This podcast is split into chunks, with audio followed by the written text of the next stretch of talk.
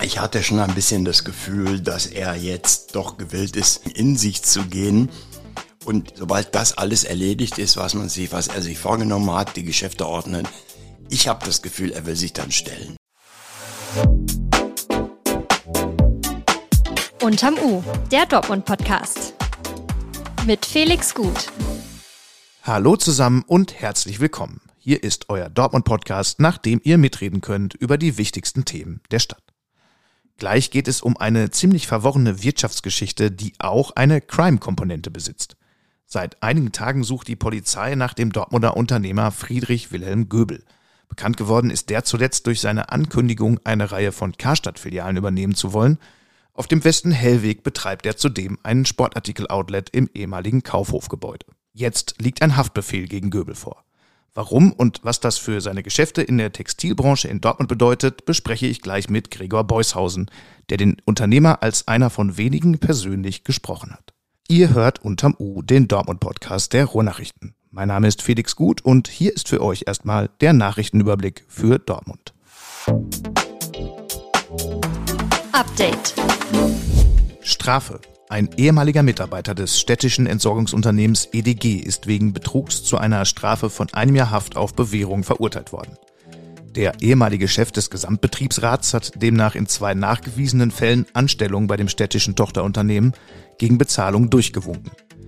Im Februar 2022 war er bei einer Übergabe in einer Pizzeria observiert und festgenommen worden.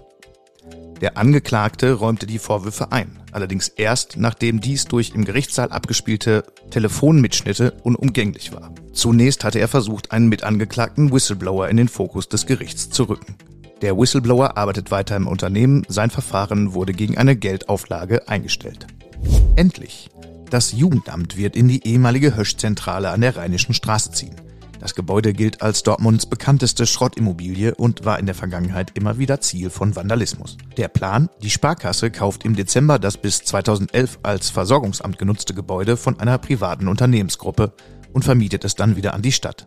Die kann den Platz gut gebrauchen, denn 2025 wird das Jugendamt am Ostwall saniert, alle Mitarbeiter müssen dann umziehen. Erzwungen. Das Modehaus Appelrad Küpper wird voraussichtlich Ende des Jahres seine Filiale auf dem Westen Hellweg schließen. Allerdings geschieht das nicht freiwillig, sondern auf Wunsch des Gebäudeeigentümers der Hausnummer 59 bis 62. Nach dessen Willen sollen die Unternehmen Deichmann und Snipes nach einem Umbau die Immobilie nutzen. Appelrad Küpper hält weiter daran fest, in Dortmund bleiben zu wollen, bestenfalls am jetzigen Standort. Beobachter halten auch eine gerichtliche Auseinandersetzung über den Fall für möglich. Das Thema des Tages. Dortmunder Unternehmer per Haftbefehl gesucht. Das war eine Nachricht, die in den vergangenen Tagen für großes Interesse gesorgt hat. Es geht um Friedrich Wilhelm Göbel, einen Unternehmer aus Dortmund, der große Pläne mit einer eigenen Modekette hatte. Diese drohen jetzt zu scheitern, weil Göbel Probleme mit dem Gesetz hat. Die genauen Zusammenhänge kläre ich jetzt im Gespräch mit meinem Kollegen Gregor Beushausen. Generell gilt Friedrich Wilhelm Göbel in der Branche als Paradiesvogel. Über was für einen Menschen reden wir denn hier? Wie ist seine Geschichte? Wir reden über einen sehr umtriebigen Menschen, der eine außergewöhnlich bunte Vita hat, in vielen verschiedenen Branchen tätig war.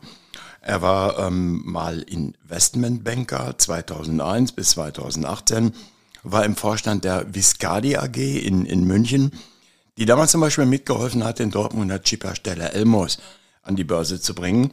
Also klassisches Investmentbanking.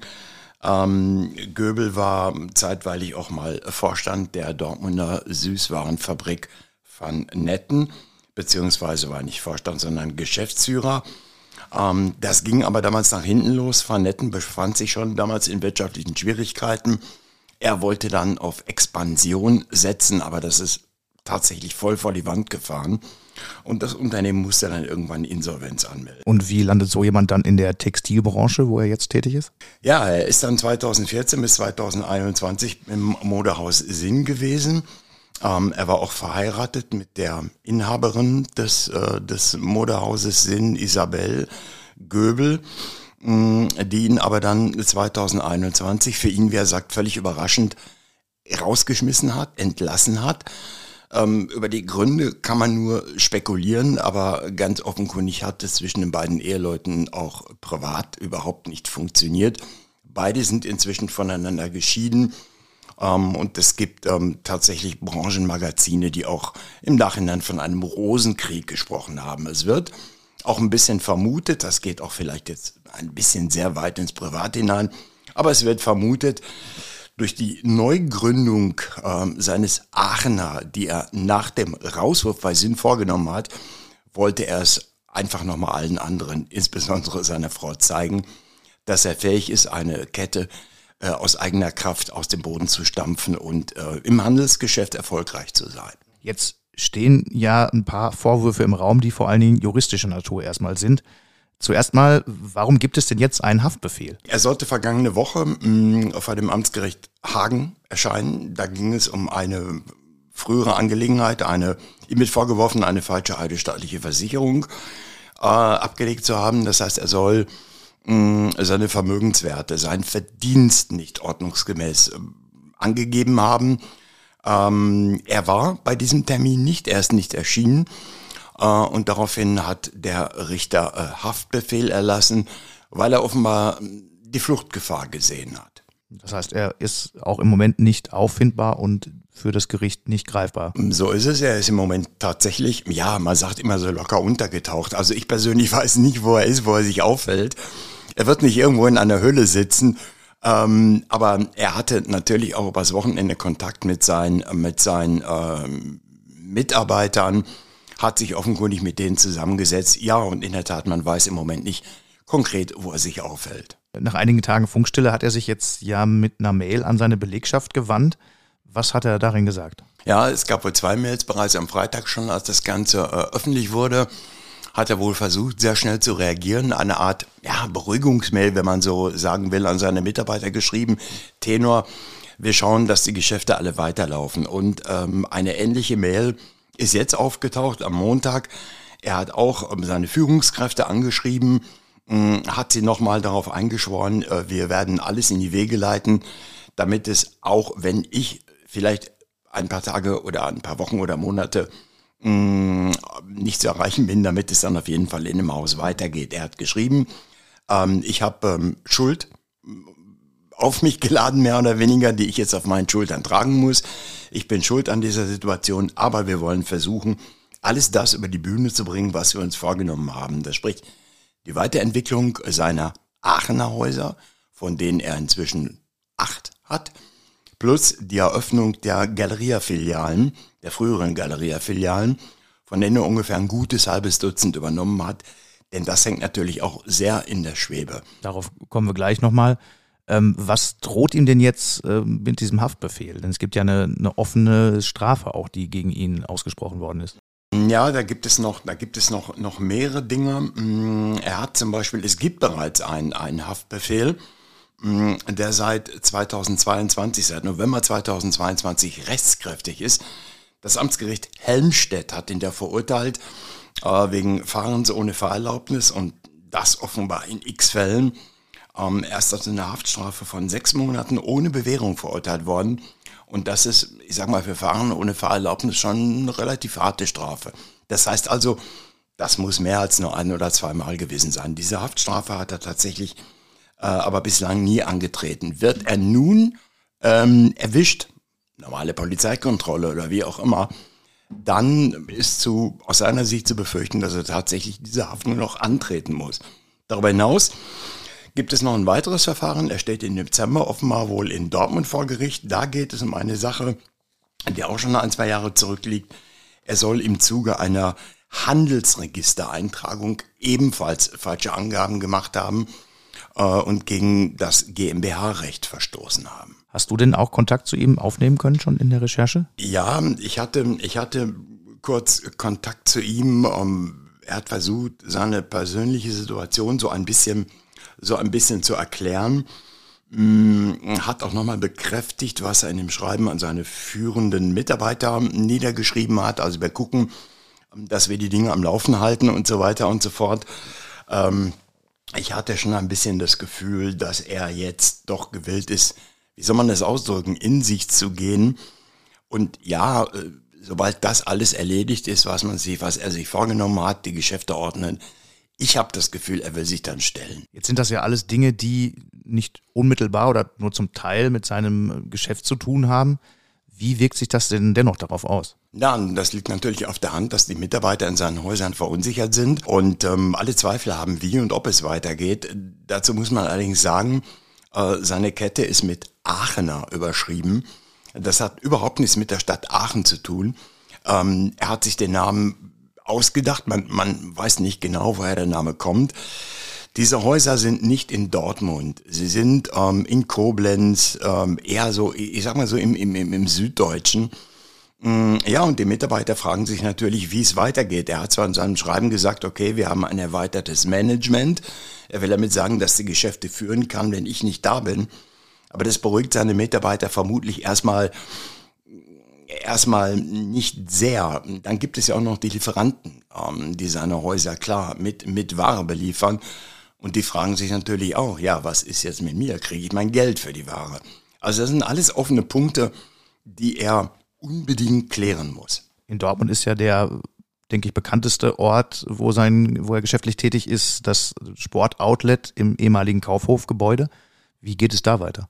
Ja, ähm, er gibt an, es ist zunächst mal ein Jahresvertrag äh, abgeschlossen worden. Das äh, Geschäft ist, wenn ich es richtig im Kopf habe, im August eröffnet worden.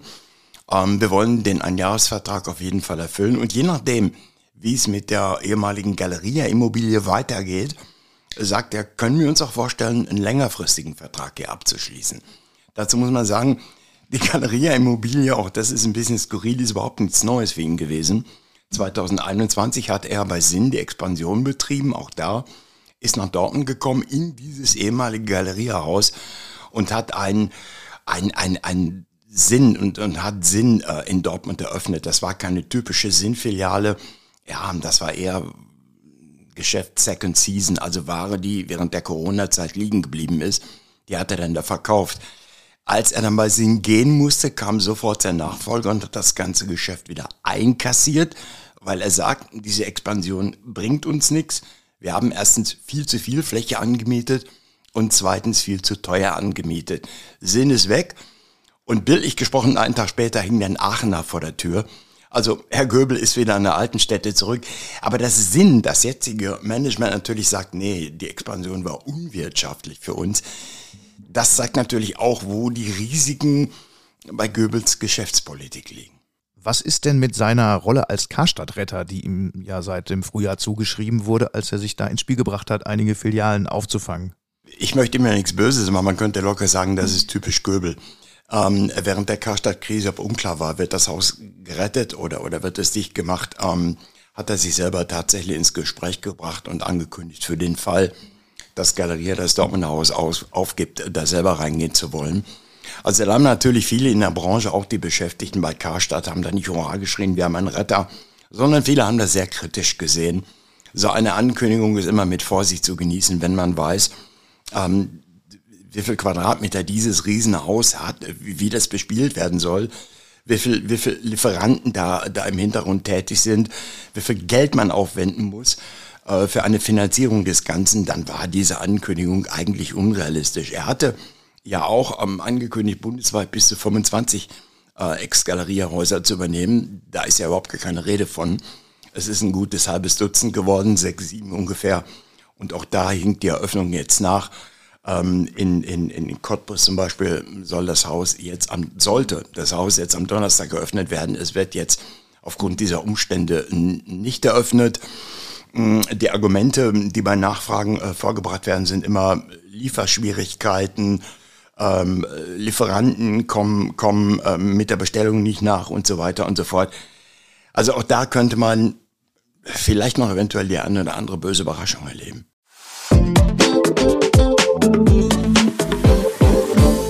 Damit sind wir am Ende der heutigen Episode. Für alle weiteren Hintergründe zu den Themen der Folge werft gerne einen Blick in die Show Notes. Dort findet ihr auch ein RN Plus Abo-Angebot für 3 Euro in den ersten drei Monaten. Fragen und Kommentare zur Sendung könnt ihr gern an unterm-u.rohrnachrichten.de schicken. Nicht vergessen, folgen und die Glocke aktivieren, dann bekommt ihr immer morgens von Dienstag bis Samstag euer Update und ein aktuelles Thema des Tages aus Dortmund. Wir hören uns hoffentlich morgen wieder, passt aufeinander auf und alles Gute.